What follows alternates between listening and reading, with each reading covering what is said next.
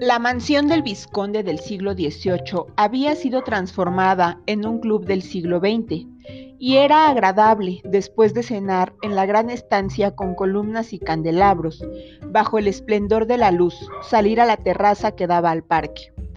Los árboles eran frondosos y si hubiera habido luna se hubiesen podido ver las banderolas de color rosa y crema puestas en los castaños. Pero era una noche sin luna, muy cálida, tras un hermoso día de verano. Los invitados del señor y la señora Ivy May tomaban café y fumaban en la terraza, como si quisieran aliviarles de la necesidad de hablar, como si quisieran entretenerles sin que tuvieran que hacer esfuerzo alguno por su parte. Haces de luz recorrían el cielo. Corrían tiempos de paz entonces. Las fuerzas aéreas hacían prácticas. Buscaban aviones enemigos en el cielo. Después de detenerse para examinar un punto sospechoso, la luz giró como las aspas de un molino o bien como las antenas de un prodigioso insecto y reveló aquí un cadavérico muro de piedra, allá un castaño en flor y de repente la luz incidió directamente en la terraza y durante un segundo brilló un disco blanco que quizá fuera el espejo dentro del bolso de una señora. Miren, exclamó la señora May. La luz se fue. Volvieron a quedar en la oscuridad. La señora May añadió, Nunca adivinarán lo que esto me ha hecho ver.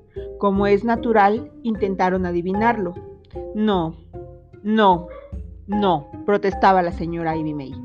Nadie pudo adivinarlo, solo ella lo sabía, y solo ella podía saberlo. Debido a que era la bisnieta del hombre en cuestión y este hombre le había contado la historia, ¿qué historia? Si ellos querían, intentaría contársela. Quedaba aún tiempo antes de que el teatro comenzara. Pero realmente no sé cómo empezar, dijo la señora Ivy May. Fue en 1820 este año debía correr más o menos cuando mi bisabuelo era un muchacho. Ya no soy joven, no, pero era muy hermosa y de buen porte. Y mi bisabuelo era un hombre muy viejo cuando yo me encontraba en la niñez, que fue cuando me contó la historia. Era un viejo muy apuesto, con su mata de cabello blanco y sus ojos azules. De muchacho tuvo que ser muy guapo, pero extraño, lo cual no deja de ser lógico, explicó la señora Ivy May, teniendo en cuenta la manera en que vivían, se apellidaban Comber. Habían venido a menos. Habían sido hidalgos. Habían tenido tierras en Yorkshire. Pero cuando mi bisabuelo era joven, casi un muchacho, solo quedaba la torre. La casa había desaparecido y solo quedaba una casucha de campesinos en medio de los campos. La vimos hace 10 años, sí, la visitamos. Tuvimos que dejar el automóvil y cruzar los campos a pie.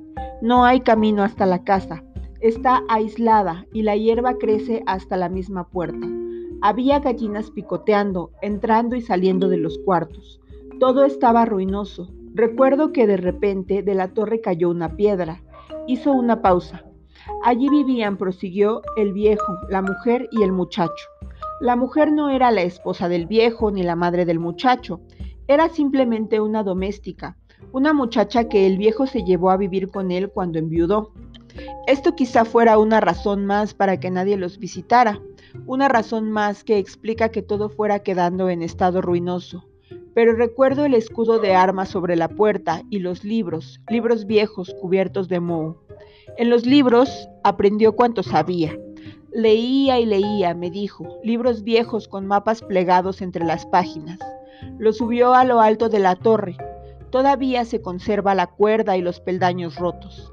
Todavía hay una silla desfondada junto a la ventana y una ventana abierta, batiendo con los vidrios rotos y un panorama de millas y millas de páramo. Hizo una pausa, como si se encontrara en lo alto de la torre, mirando por la ventana que batía. Pero no pudimos, dijo, encontrar el telescopio. En el comedor a sus espaldas, el sonido de platos entrechocando aumentó pero la señora May en la terraza parecía intrigada por no haber podido encontrar el telescopio en la vieja casa. ¿Y por qué buscabas un telescopio? le preguntó alguien. Riendo, la señora May repuso. ¿Por qué? Pues porque si no hubiera habido un telescopio, yo no estaría ahora sentada aquí. Y ciertamente, ahora estaba sentada allí, mujer de media edad y buen porte, con algo azul sobre los hombros. volvió a hablar. Tuvo que ser allí, porque me contó que todas las noches, cuando los viejos ya se habían acostado, se sentaba ante la ventana para mirar las estrellas con el telescopio. Júpiter, Aldebarán, Casiopeya, agitó la mano hacia las estrellas que comenzaban a aparecer sobre las copas de los árboles. La noche se estaba oscureciendo y el foco parecía más luminoso, barriendo el cielo, deteniéndose aquí y allá para contemplar las estrellas. Y allí estaban, prosiguió, las estrellas. Y se preguntó mi bisabuelo, aquel muchacho, ¿qué son? ¿Para qué están? ¿Quién soy yo? Como solemos hacer cuando estamos solos, sin nadie con quien hablar, mirando las estrellas. Guardó silencio. Todos miraron las estrellas que estaban surgiendo en la oscuridad encima de los árboles. Las estrellas parecían muy permanentes, muy inmutables. El rugido de Londres se alejó. Cien años parecían nada. Tenían la impresión de que el muchacho que contemplaba las estrellas con ellos tenía la impresión de estar con él en la torre, mirando las estrellas encima de los páramos. Entonces una voz a sus espaldas dijo, efectivamente, viernes. Todos se volvieron, rebullieron, se sintieron situados de nuevo en la terraza. La señora Ibimei murmuró, sí, pero no había nadie que pudiera decírselo a él. La pareja se levantó y se fue. Estaba solo, prosiguió la señora Ibimei. Era un hermoso día de verano, un día de junio, uno de esos días de verano perfectos, en que todo en el calor parece estarse quieto.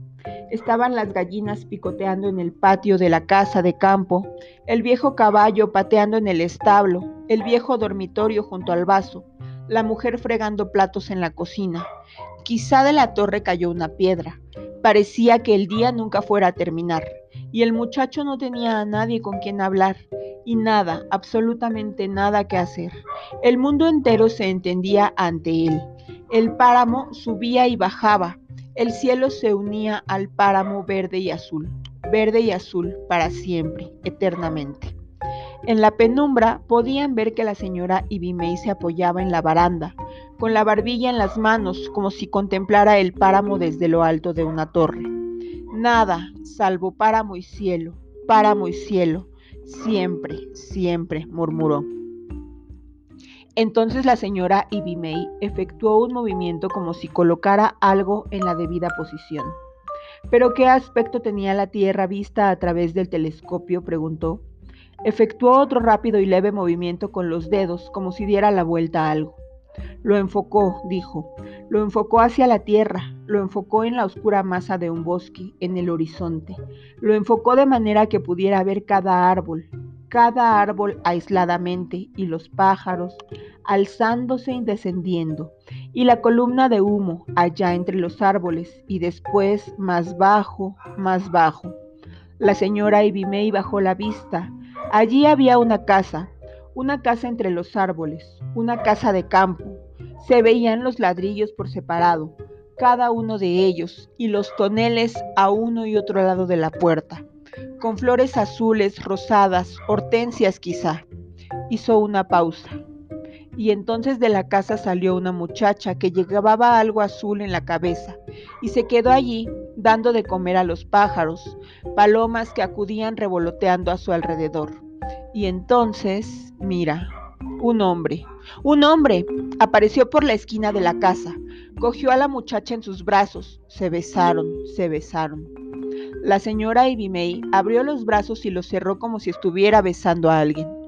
Era la primera vez que el muchacho veía a un hombre besar a una mujer a través del telescopio, a millas y millas de distancia en el páramo. Alejó de sí probablemente el telescopio y quedó sentada con la espalda muy erguida, y el muchacho bajó corriendo la escalera. Corrió a través de los campos, corrió por senderos, por la carretera, a través del bosque. Corriendo recorrió millas y millas y en el preciso instante en que las estrellas comenzaban a aparecer sobre los árboles, llegó a la casa, cubierto de polvo, chorreando sudor. Se cayó como si estuviera viendo al muchacho, y entonces, y entonces, ¿qué hizo? ¿Qué dijo? Y la chica así apremiaron los presentes a la señora Ibimei. Un haz de luz quedó proyectado sobre la señora Ivy May como si alguien hubiera enfocado sobre ella la lente de un telescopio. Eran las fuerzas aéreas buscando aviones enemigos. Se había puesto en pie, llevaba algo azul en la cabeza, había alzado una mano como si estuviera ante una puerta pasmada. Bueno, la muchacha era... dudó, como si se dispusiera a decir era yo, pero recordó y se corrigió. Era mi bisabuela, dijo. Se volvió en busca de su echarpe, se encontraba en una silla detrás de ella. Pero, ¿y el otro hombre? El hombre que salió de la esquina, le preguntaron. Aquel hombre. Oh, aquel hombre, murmuró la señora May, interrumpiéndose un instante para modificar la posición del echarpe. El foco había abandonado la terraza. Supongo que desapareció. La luz, añadió mientras cogía sus cosas, solo incide aquí y allá. El foco acababa de pasar. Ahora daba en el llano terreno de Buckingham Palace y había llegado el momento de ir al teatro. Fin.